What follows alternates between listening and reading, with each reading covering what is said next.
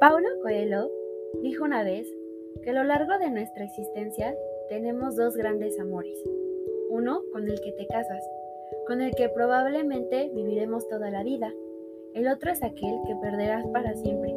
Alguien con el que naciste conectado. Un amor tan intenso que las fuerzas de la química escapan de la razón y les impedirán alcanzar un final feliz. Tal vez encuentren a alguien más, pero les aseguro que no pasará ni una noche sin necesitar otro beso suyo, o al menos discutir una vez más. Y así es como empezamos este episodio súper lindo. Hoy vamos a hablar sobre el amor en general, sobre las almas gemelas, el hilo rojo, como todas estas leyendas que han pues existido a lo largo de los años para darnos una explicación a los seres humanos de qué es el amor. Eh, creo que el amor es un concepto bastante abstracto. Creo que cada quien le puede dar un significado. Eh, nosotros vamos a tratar de darles nuestro significado y a compartirles eh, dos de nuestros mitos, leyendas que más nos gustan, que pues es el hilo rojo del destino y la alma gemela. Entonces, comenzamos con esto. Yo soy Liz. Y yo soy Tam. Y esto es ¡Chameli! bueno, después de ese grito. Perdónanos que tengo audífonos, por cierto.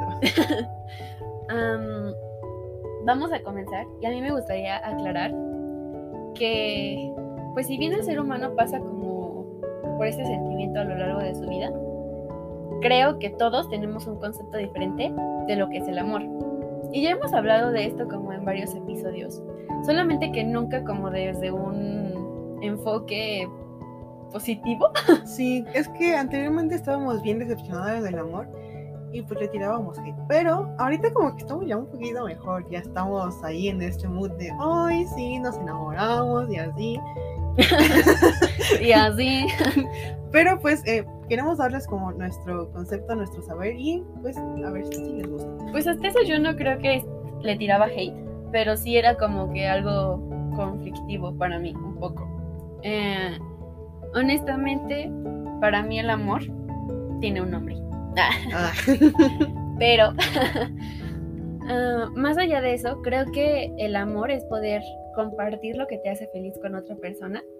Es poder tener esa libertad de, de poder ser tú mismo con poder ser tú mismo, exacto, con otra persona que igual, o sea, de hecho a mí me da igual qué género, o sea, creo que todos tenemos una forma diferente de amar y no por eso tiene que ser juzgada o no por eso tenemos que clasificarla, porque siento que actualmente todo el mundo lo clasifica con pues, etiquetas, ¿no? Ajá, con etiquetas de eres heterosexual, bisexual, etcétera. Pero desde mi punto general de vista, creo que eso no es importante. Porque en sí el amor es el amor. El amor solo se da y punto. Que tú ya tengas como un género que te atrae en específico, es, pero es muy diferente. El amor en sí no, bueno, es que tenga un género, o sea, no es como el amor es una mujer, el amor es un hombre, o sea, el amor es... El amor... Es, es, amor, es como si fuera Dios, ¿no? No sabemos cómo es, pero sabemos que está Pero todos amamos o sabemos amar de diferente forma. Hay personas que son como muy cursis o personas que igual son como más reservadas, pero te demuestran su amor no sé, a lo mejor dedicándote canciones, o a lo mejor yendo por ti a la escuela, eh, sí, o sea, pequeños ayudándote en la tarea, o sea, no sé, algo así, como las personas que son como super cursis, que a lo mejor son como más de te amo y poesía y así. Y luego están las personas que son cursis y lo ocultan como yo. Eh, yo honestamente sí soy cursi. Habría que preguntarle a mi novio si si lo empalago. Pero él dice que no, porque ya le he preguntado y él dice que no. Joder, si los vieran, estos niños derraman miedo. es que los dos somos muy cursis. Yo amo que me escriba poesía. Y aparte, o sea, tiene ese don para escribir poesía que hace que digas, demonios, ¿cómo le respondes al arte? es que ustedes, ustedes, o sea, cuando están juntos y los veo, digo, güey, me va a dar diabetes, o sea, y además hablan así como, uy, mi bebé. Nunca creí ver a Liz así. No más digo. Sí soy. Pero bueno, bueno, al menos a alguien ah. le mandan canciones así de que cantadas a capela y no estoy hablando. Ah. ah, ah, bueno. Yo agradezco mucho eso, la verdad. Sé que le va a estar escuchando. Muchas gracias. bueno, y el punto de esto es que queremos tocar este tema porque Pues el amor es importante. Yo de, de hecho no entiendo a las personas. Bueno, sí, sí las he llegado a entender. Que tienen como muchas decepciones amorosas. Casi casi de que una tras otra. Soy. Porque me ha pasado. Pero ya, o sea, para ellos ya es como que el amor no existe o todos los hombres son iguales o todas las mujeres son iguales. Y creo que lo generalizan. O sea, sí. Sí. Sí. Creo que el amor también es esto de arriesgarse. O sea, si te fue mal en una relación pasada donde tú amaste mucho a esa persona, pero tal vez la persona no te amó como tú amabas y te decepcionas a eso, no quiere decir que para tu próxima relación vas a tener la misma decepción. O sea, el amor es como ese tipo de, tu salto de fe. Claro. Como No sabes si va a funcionar o no, entonces tienes que aventarte a ver si sí. Y si no, y si funciona, pues todo chido. Y si no, pues ya. Pues te levantas y otra vez a darle duro como mi poderosísima Shaki. Porque las mujeres ya no lloran, facturan. Sí, pues es eso, o sea, o como la nueva canción de, de Miley, que Flowers, Ay, o sí, sea, esa canción es preciosa, es un regalo para todas las mujeres. Creo que también eso, es- eso es bueno. ¿no? Algo siempre que no nos enfocamos es, es el amor que tenemos para otras personas, pero creo que no nos enfocamos en el amor propio, güey. O sea, también es importante amarnos a nosotros mismos. Y creo que el amarnos a nosotros mismos es muchísimo más difícil incluso que amar a otra persona. Es más Sí. complicado el amarte y aceptarte con todo y todo lo raro que eres. Es muy, muy complicado y creo que es un trabajo que lleva, es, que es constante, que es como para todos los días. sí, porque creo que nosotros solemos dar el amor que queremos recibir nosotros mismos, pero eso está muy cañón, porque tú, eh, por ejemplo, en una relación de pareja, pues explotas de amor y das todo ese Sí, lo das todo, te lo desvives y luego la otra persona pues no se desvive tanto como tú, al parecer. No, hay personas que sí. Bueno, sí. sí, no siempre, no siempre es toca, así. Mi novio sí es así. Bueno, sí. Eh, En claro ejemplo de relación que le dan todo para todo. Pero ah, está esto de que a veces que el peor juzgador es uno mismo para sí mismo, ¿sabes? Sí. O sea, es como que las personas pueden Eres tu peor enemigo. Sí, las personas pueden decir lo mejor de ti, que eres muy inteligente, que tienes todo, pero uno es como que no, no soy eso. O puede ser que seas una persona físicamente muy atractiva y tú así como de no, es que no sé, no me gusta, no me gustan mis ojos, no me gustan mis pestañas, no Sí. me gusta mi nariz, Te, o sea, te no me gusta mi creas, sonrisa. te creas autoseguridades, como que tú mismo te atacas y te las crees. Es que Ujú. creo que la mente humana es, es tan poderosa que te puedes convencer a ti mismo de cualquier cosa. Sí, de hecho, te puedes convencer de, de lo peor, porque casi siempre, si te das cuenta, recurrimos a creernos lo peor. Sí. Como cuando hay chismes malos, es como que sí, sí lo soy, no puede ser, están hablando mal de mí, ¿qué va a pasar? Pero si fueran buenos, o sea, ¿te imaginas que hubiera chisme bueno? O sea, de que dijeran cosas chidas de ti en una plática, supongo que sí lo hay porque sí existe, pero nunca se le diría como chisme. Pero bueno, No, sería como. No, es que no se le diría chisme, güey, porque el chisme es justo cuando una persona no quiere que sepas eso, entonces es como, ah, mira, chismecito. Bueno, pero supongamos que sí existe un chisme bueno. ¿Te imaginas como ese empoderamiento que nos harían? Así de que hay que hacer eso, ¿por qué no hacemos como un proyecto social? Un- Sí, o sea, de ir El por la chisme vida- bueno. No, ajá, pero más allá de ser chisme bueno, de tomarnos el tiempo de estar con otras personas y hablar positivamente de alguien, ¿sabes? Como que, oye, es que esta persona es súper cañona y es muy inteligente. Es un y- crack, se Sí, la o sea, cosas padres y que la otra persona, o sea, que esa persona, hagamos que esa persona se entere de eso. Sí, se haga. Y se siente bonito. Hay que hacerlo en la calle, ¿no? y grabando las reacciones de las personas como de, oye, te ves muy guapo, oye, bien. que también sería raro, ¿no? Sí, eso sería raro, me está acosando. Ay, no, sí. Pero no, con- ¿por qué no lo hacemos con nuestros propios amigos? Nada más tenemos uno. Bueno, pero hay que intentarlo. con los que los conocimos. ok, sí, sí, eso suena mejor. Bueno, pero queremos empezar a contarles nuestras historias favoritas sobre el amor. Y la mía es la del hilo rojo. Em, es algo que me pone sentimental. no, no Liz, no cierto. llores, por favor. No, pero bueno, les voy a contar la historia del hilo rojo. Es como una leyenda en general porque sé que hay varias, pero esta es, es la como una versión. Sí, esta es como una versión. Esto es como lo que me gusta a mí. Y voy a empezar a decirles esto que no tiene nada que ver con la leyenda, pero me gusta como agregarlo. Y es una pregunta que quiero que se hagan. Entonces, tómense un momento de relajación, vayan por su café piénsenlo, té analícenlo. y dice así, ¿crees en el amor? La verdad es que esto es algo que para muchos es un dilema, pues para encontrar el amor de tu vida necesitarías recorrer todo el mundo para poder decir que después de muchos amores conociste el amor de tu vida. O tan solo a lo mejor, aunque no hayas tenido una relación con el amor de tu vida, tener la dicha de decir que lo encontraste. Eh, y es que a lo largo de la historia los humanos hemos creado varias historias para dar explicación a lo que es el amor o por qué tenemos esta necesidad de encontrar a alguien que nos complemente. Y la historia, o una de las más famosas, es la del hilo rojo, que aunque es un relato de China y Japón, pues tuvo un impacto muy fuerte en todo el mundo y pues ya ahora todos la conocemos porque inclusive hay videos, hay canciones, hay muchísimas cosas. Comienza cuando un emperador quería buscar o quería saber quién sería su compañera de vida. Así que pidió que buscaran a una bruja que se decía que esta era la única que podía ver el hilo rojo que te conectaba con tu alma gemela o tu amor para toda la vida.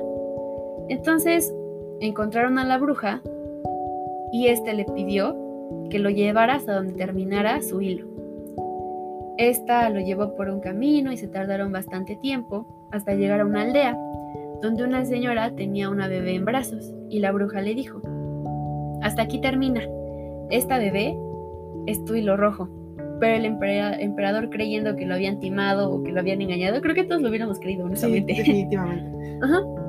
Eh, se enojó bastante y lanzó una piedra y esta piedra cayó en la frente de la bebé dejándole como una marca.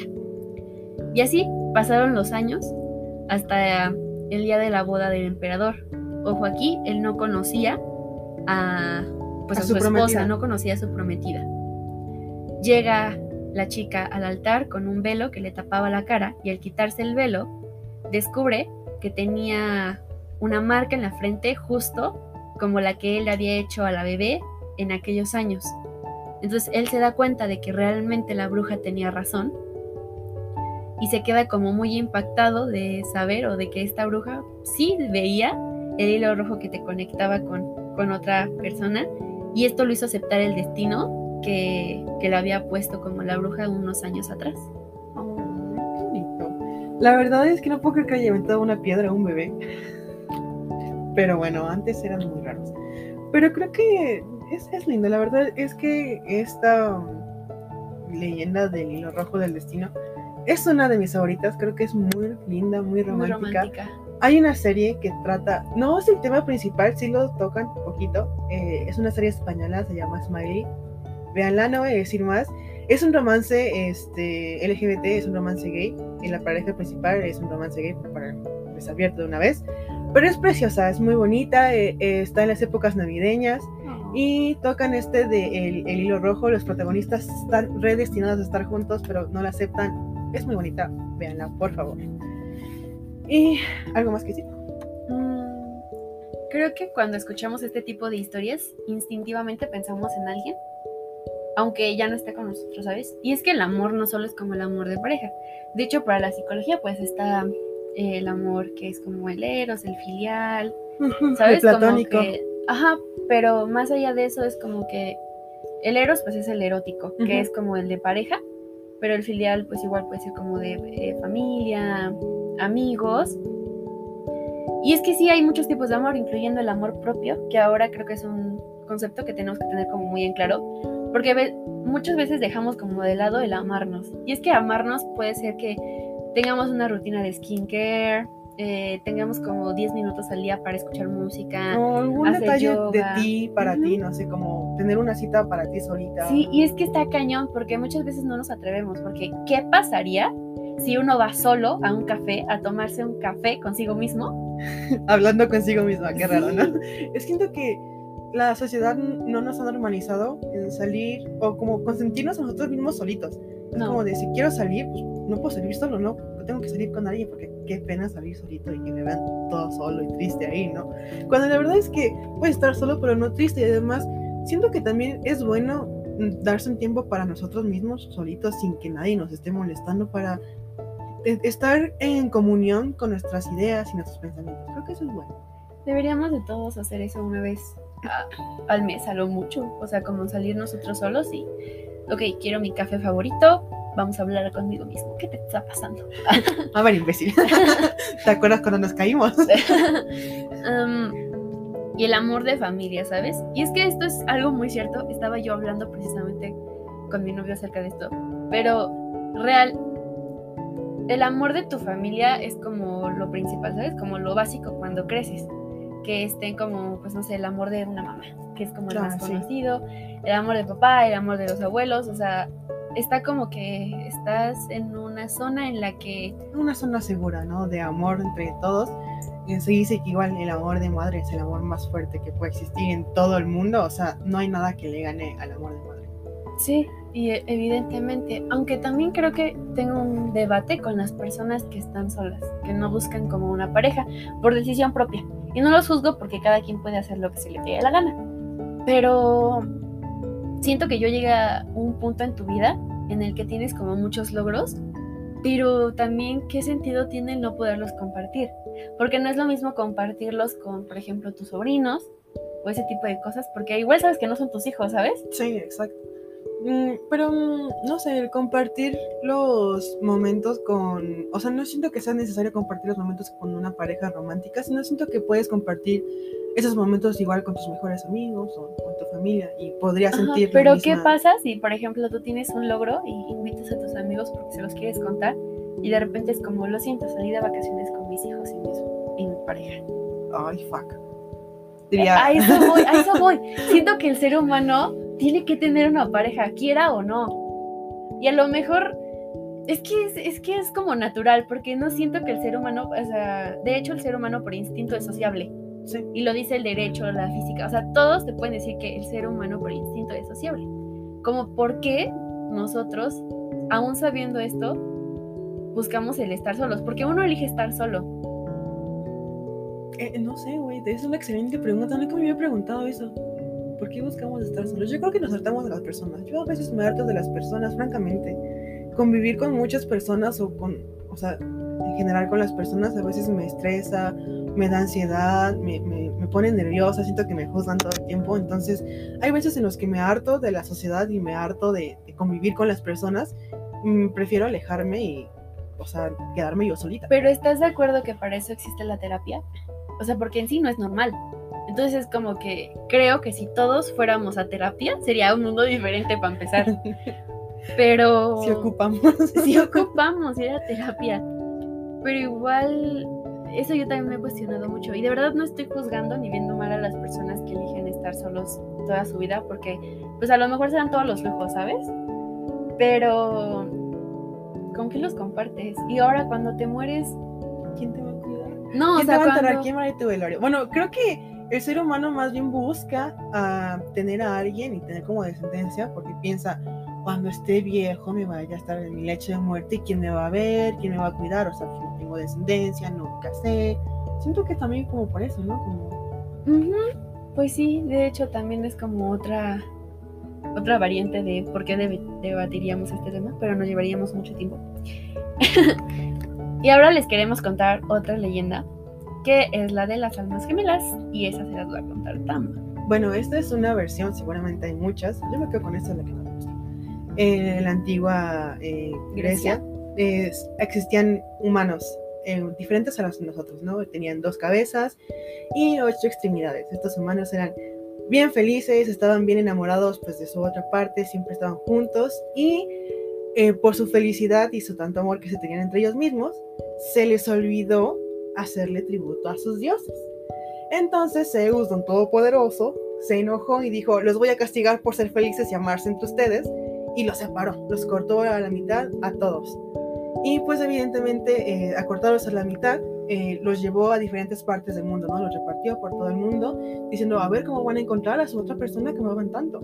Entonces de ahí es que se viene esta necesidad de eh, supuestamente el humano querer encontrar a su, a su otra parte, ¿no? A su eh, alma gemela, a su media naranja, porque pues Zeus los separó porque se estaban amando mucho y porque querían ser felices, pero no los dejó.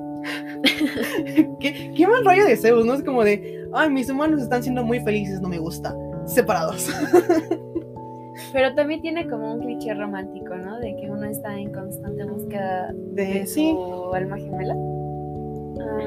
Y es- eh, así es como se explica la necesidad de los humanos de buscar a alguien con quien compartir, de, de sentirse completos, ¿no? O sea, sé que una persona ya es completa por sí misma, pero a veces hay como esta necesidad, no sé, tal vez si sea biológica o emocional o inconsciente, de buscar a alguien. Pues creo que es un poco de todas, ¿no? Porque igual, pues, una de las necesidades básicas del ser humano, pues es el sexo, y así lo tenemos que ver, porque es una necesidad biológica hasta cierto punto. Sí. Y yo creo que igual, esa es una gran razón para tener una pareja, pero también involucra como sentimientos, porque igual, pues uno podría decir que tiene relaciones sexuales sin amor, o sea, porque pues nada más la atracción física, pero no siento que sea lo mismo. O sea, igual respeto a las personas que lo hacen así. Es que yo, es, es que también esto es cliché, ¿no? Como que vamos a tener solamente sexo y después, boom, boom, boom, empiezan a sentir cosas porque, o sea, el siento que eh, intimar con una persona así es como muy importante, ¿no? Bueno, es que nosotros lo vemos así, Bueno, pero hay personas que dicen, yo a lo que quiero, a lo que voy. y no importa, y tienen como 50 mil parejas, ¿no? Pero, pues no sé, o sea, aparte creo que también es un rollo muy psicológico, porque uno dice que uno atrae lo que es. Entonces Mm, habría que pensar por qué tú atraes a personas que te lastiman, que te hieren y por qué tus relaciones terminan mal. ¿Qué estás generando tú para atraer eso? ¿Qué clase de karma tengo? Sí, de hecho, ¿qué estás haciendo tú que hace que tengas esas parejas? Porque tú estás eligiendo quedarte con una persona que te golpea. Tú estás eligiendo quedarte y a lo mejor viene desde antes, porque a lo mejor vienes de Sí, una son como, familia ah, exacto. de una sí. familia que a lo mejor todos son divorciados o de una familia en la que y ya te predispones, ¿sabes? Porque es como Lo no normalizas. manches, si me caso me voy a divorciar. Ah, no importa si me divorcio. ¿Y qué es lo peor del matrimonio? Que te separes o que dures toda la vida juntos. O sea, no hay nada malo en eso, pero pues viene este rollo. Creo que se normaliza, ¿no? O sea, cuando ves algo tan seguido, no sé, supongamos eh, un ejemplo X, ¿no? Una niña creció eh, con su mamá y su papá, pero su papá golpeaba a su mamá. Cuando ella esté grande lo va a ver normal, o sea, va a ver. Va a ver como eso, como un tipo de amor. Va a ser como de, no, es que me pega porque me quiere. O mi, mi papá le pega a mi mamá y pues a mí también me está pegando mi pareja, pero Es normal, evidentemente sabemos que eso no es normal. Si alguien te pega, aléjate de esa persona, es una red flag gigantesca, por favor. Tu seguridad es primero. Ujú, busquen ayuda. Pero eh, justo, ese era como mi pensamiento de que a lo mejor viene desde familia. Y yo sé que en México hay todo tipo de familia, ¿no? O sea, no podemos generalizarla o no porque yo haya estado en una familia pues privilegiada en cuestión de que tengo a mi papá y a mi mamá juntos y bla bla bla y matrimonio y etcétera, significa que todas las familias van a ser así. Sí, exacto. O sea, o sea, las familias aquí en México, en China, en toda parte del mundo son diversas, son diferentes, son extrañas, son disfuncionales, a veces no tanto. Y creo que eso es bueno, tener como esta diversidad de amor. eh, Y es, Es que bueno. no hay, no es como bueno caer en la monotonía ni como en generalizar. ¿Por qué? Porque yo ya estoy diciendo, es que mi familia está, bueno, siempre estuvo como junta y somos una familia muégana, y me enseñaron que el amor sí existe, que hay una persona para ti, ese tipo de cosas. y ¿sabes? luego esa persona conoce a otra persona que dice "Es que mi familia es una mierda, no estuvimos juntos y así. Y eh, se Ah, ajá, enamoran. se enamoran y ya es como una mezcla de ambas. de, Es que yo nací como de, mis papás están divorciados, eh, no sé, mi papá no vive conmigo, está allá, nomás que sí con mi mamá, o tengo muchos hermanos que no nos hablamos y así, y tu familia pues es, es nueva, ¿no? O sea, Ajá, y es como esta mezcla de polos opuestos, así cañón de que vamos a juntarnos.